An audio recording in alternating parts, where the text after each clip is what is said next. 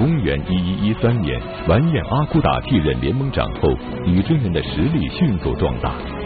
一些将领多次劝说阿骨打称帝建国，却都被他拒绝。那么阿骨打是一个怎样的人？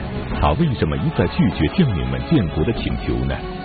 而后来又是什么原因促使阿骨打最终建立了大金国呢？历史高级教师袁腾飞为您带来大型历史系列节目《腾飞五千年》，再北三朝至今，请继续收看第五集《太祖建国》。上一讲呢，咱们讲到这个女真的康宗乌雅术病逝，然后由他的弟弟阿骨打这个承袭了他的职务啊，就是辽册封的这个生女直诸部节度使啊。阿骨打这个人呢，根据史籍的记载，他出生的时候就异于常人。说辽道宗时有五色云气屡出东方，大若两千斛囷苍之状。司天孔志和窃谓人曰：“其下当生一人，见非常之事，天以相告，非人力所能为也。”说这个。辽道宗在位的时候啊，老有这个五色云气在东方升起，这个多大呢？就像能装下两千斛粮食的粮仓那么大。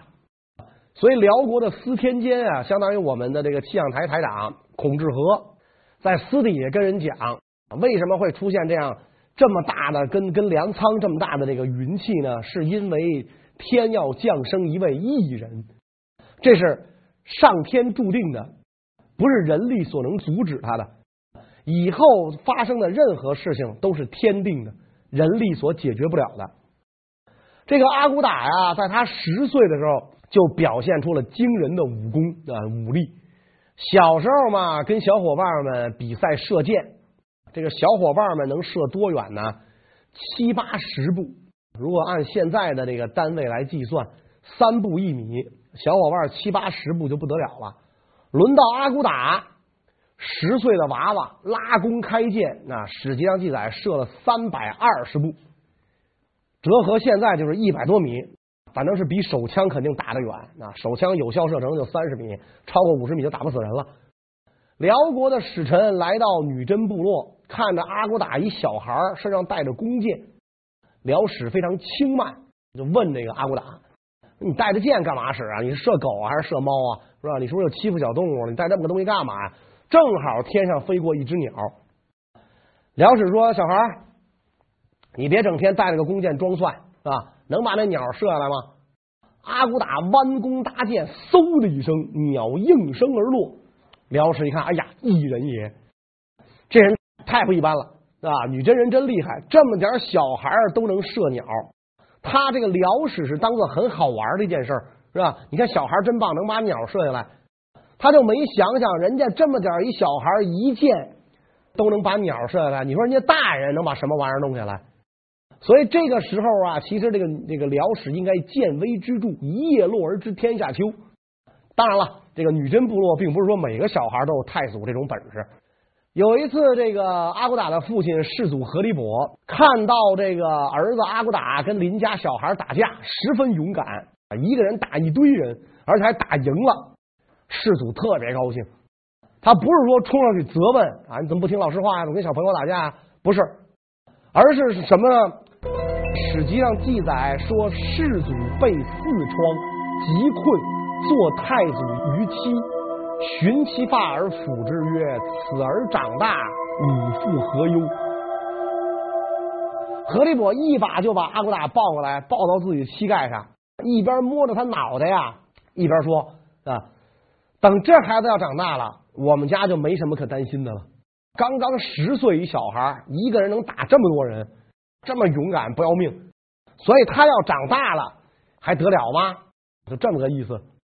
因此，这个呃，世祖和离伯曾经告诉自己的弟弟穆宗迎哥说：“唯有我这个叫阿骨打的儿子，足以了契丹事儿，在他手里。”能够完成我们女真人建国的梦想。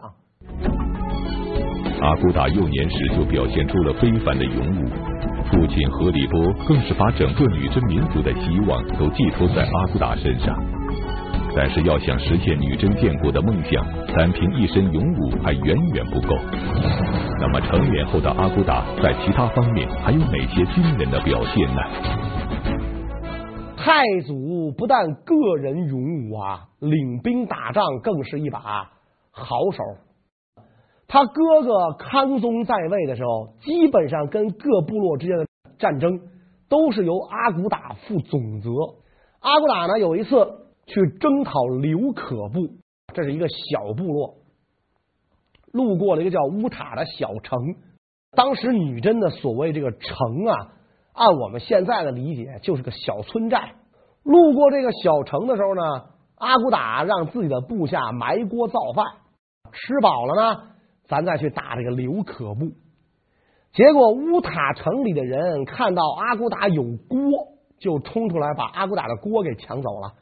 锅被抢了，阿骨打就没法做饭了，部下都饿着肚子呢。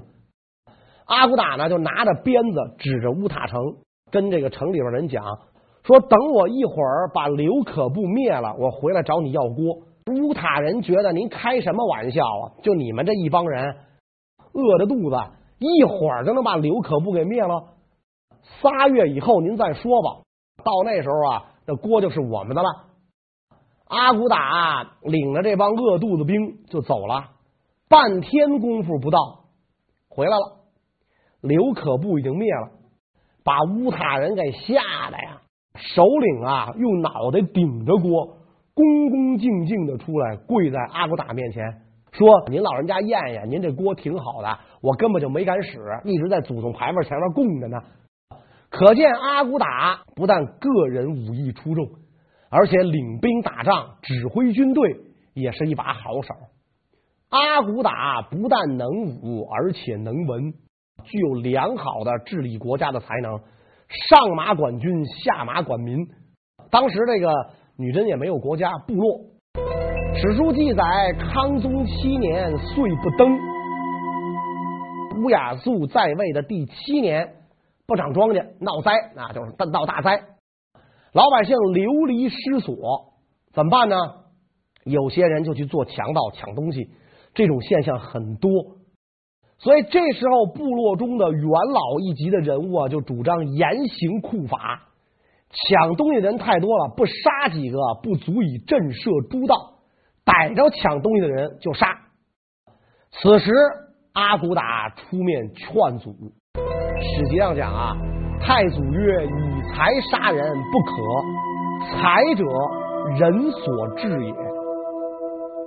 你要不拿金子银子当宝贝，就没有人去偷金子银子。所以财者人所制也。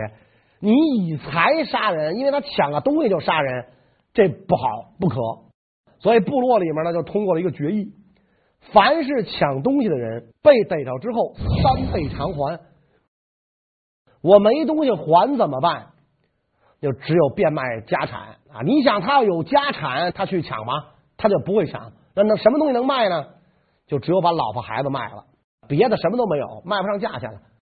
所以这样一来的结果，部落人心离散。在这种情况下，阿骨打挺身而出，跟自己的哥哥康宗乌雅术讲说：“这个事儿啊，绝对不能再这么干了。”召集部落元老议事。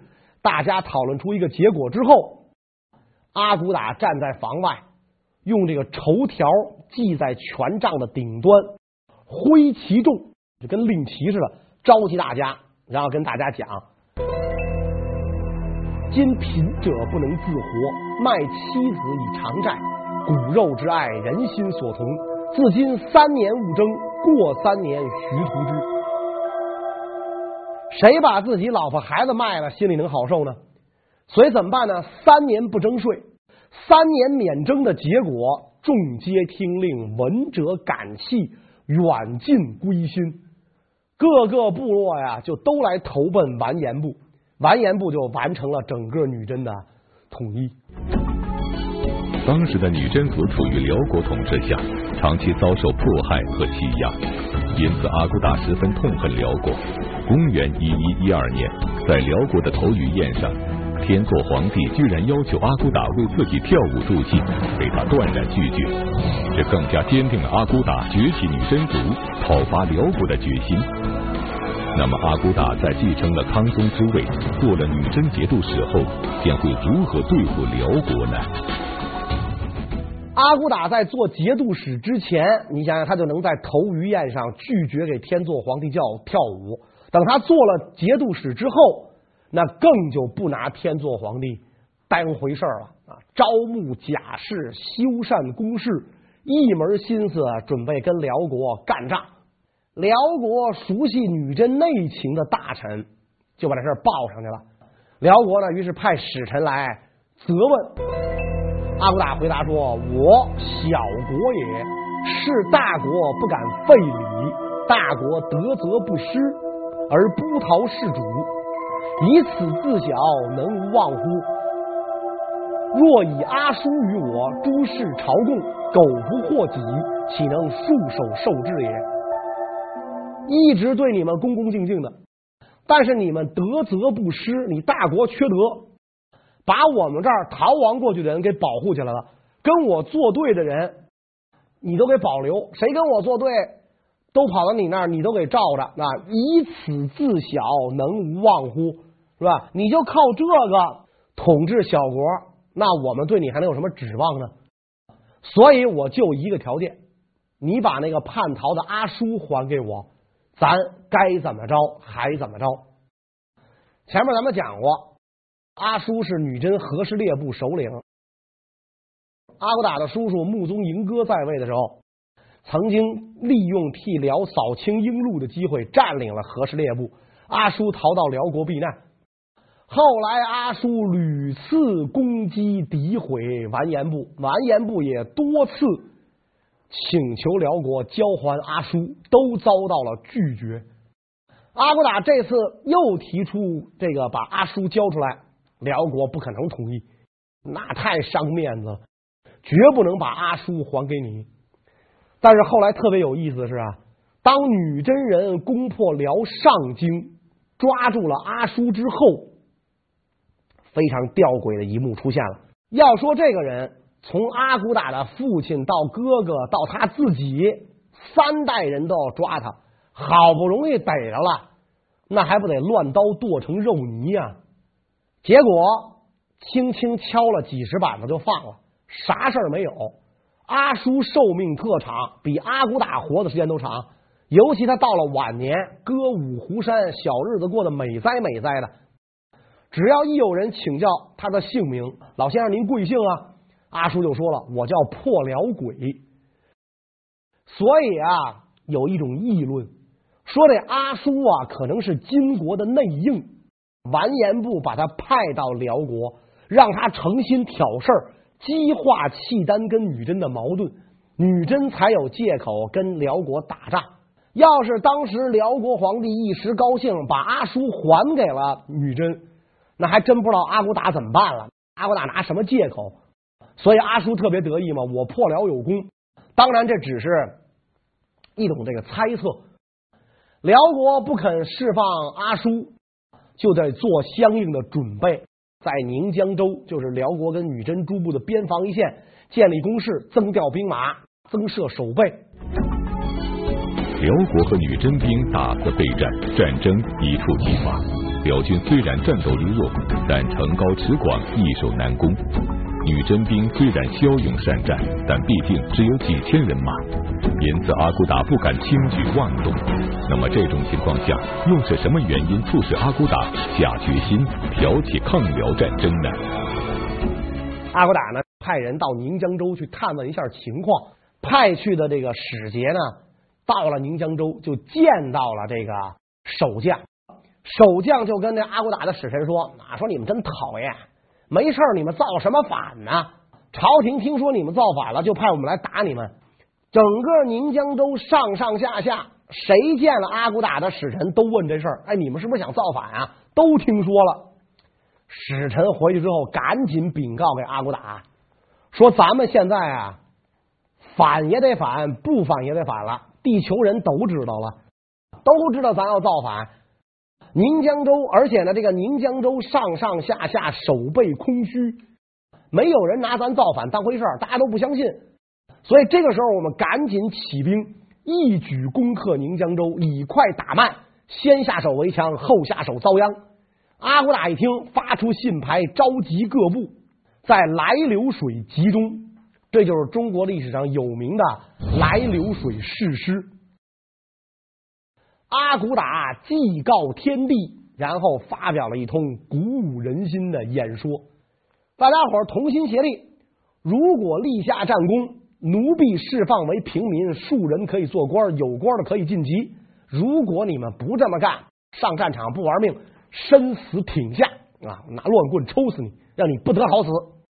大家齐心协力，爆发出了呼喊之声。女真民族压抑了几千年的能量，这个时候喷发了出来。阿骨打指挥的两千五百人扑向宁江州，打到城下，女真兵傻了眼了。以前只有野战和打木栅栏的经验，第一次面对城墙和护城河，怎么办？这个阿骨打下令，两千五百名士兵背土呀，也不知道哪有那么多土，一人背一麻袋，那背一背麻袋填平护城河。我估计那河也没多深，也没多宽啊。要是像北京的护城河二环路似的这么宽，你不可能填平。填平之后，女真兵就开始攻城。人家不用云梯，你这城墙这个有裂缝吧？那甭管是夯土的还是砖的，那有裂缝吧？踩着裂缝就进去了，一举攻克了宁江州。占领宁江州之后，完颜阿骨打下令，所有被俘的渤海人、守女真人一律放掉。咱们本来都是一家子，所以这一次我兴师伐罪，只对契丹人，只破辽国，不滥及无辜。这么一搞，守女真当然就纷纷归附了。渤海人觉得呢，你辽国一打仗就让我们打前锋，让我们当炮灰，那我们不干。这个我们在历史上也是建立过国家的，当年也是个海东盛国，而且我们这国家是被辽国灭的，在辽国统治下当了二百多年亡国奴。这个时候，我们远亲起兵，毕竟是漠河人，同一血脉，我们是选辽还是选女真？不用想，这根本就……所以这样一来，整个女真地区啊，基本上是传檄而定，形势对阿骨打一派大好。宁江州一战，辽国认识到女真发展迅速，不可小视，于是派出十万大军讨伐女真。而此时阿骨打仅有女真兵三千七百人，那么在兵力相差如此悬殊的情况下，阿骨打又是如何以少胜多打败辽军的呢？敌人人数太多，怎么办呢？怎么来鼓舞士气呢？阿骨打呀，就利用这个女真人都相信的萨满教来稳定军心。史籍记载，继夜太祖方就诊。若有夫其守者三，兀而起，曰：“神明警我也。”即鸣鼓举燧而行。夜里，大军渡过鸭子河，部下刚扎下营，阿骨打睡到半夜就蹦起来了，把全军集合起来，说我刚睡着，梦见有人敲我脑袋，敲了三回，这是苍天警示我出兵打仗就在此时，一战成功。女真将士信以为真呢，本来就对自己的领袖无比尊重、无比崇拜、无比信任。现在我们的领袖又有神明相助，做梦都有神仙敲他脑袋，那没问题。全军上马，三千七百铁骑，一股风似的，趁夜直扑辽营。当时大雪纷飞，天寒地冻，辽国士兵缩在帐篷里边，已经进入了梦乡，连站岗都不动了。在那围着烤火，在这个天啊将亮不亮的时候，女真骑士一阵风似的冲到辽军面前展开激战。辽国人万万没有想到女真兵来的如此之速，而且敢于主动进攻。辽国人觉得打仗这么打不合章法呀，仗不是这么打的，是吧？你怎么你这么点人，怎么主动进攻我呀？你们不会打仗啊？你们哪军校毕业的？哪个老师教的呀？是吧？这么打仗？打仗得两方面下了战书，约好了地儿，天一亮。作品由评书吧网站搜集整理，请您继续收听。两军队员，中军、左军、右军，然后是吧？击鼓前进，鸣金收兵。你们怎么了？连这都没有？好，酋长亲自领着一帮人就找我们玩命来了。所以我们败给这种人不新鲜，没人教过我们这种人怎么对付。辽国统军大将耶律谢石被完颜阿骨打一箭射落马下，离得老远，两军刚一照面，主帅就被完颜阿骨打射死了。女真兵士气大振，辽国十万大军被女真这三千七百人打的呀，不能说全军覆没吧，也差不多了。所以阿骨打的弟弟完颜吴乞买和他的国相撒改就劝阿骨打登基做皇帝。你看，咱把契丹打败了啊，咱三千多人就能打败他十万人，你该登基做皇帝了。阿骨打哈哈大笑，一战而胜，遂称大号，和世人前也？咱别刚打一只兔子，觉得自个儿是猎人，是吧？刚打了一个胜仗，咱就做皇帝，这太浅薄了。那这事儿咱不能干。我们看那个女真民族没有文字，阿骨打也没有读过书，但是谋略是烂熟于胸。后来朱元璋起兵，谋士就告诉他：高筑墙，广积粮，缓称王，不能跟那文盲洪秀全似的。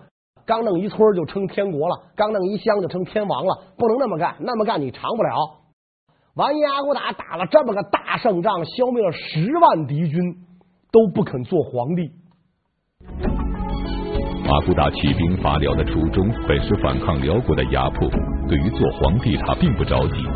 可是随着女真实力壮大，归降的部落越来越多，却出现了一些问题，迫使阿骨打不得不立刻建国。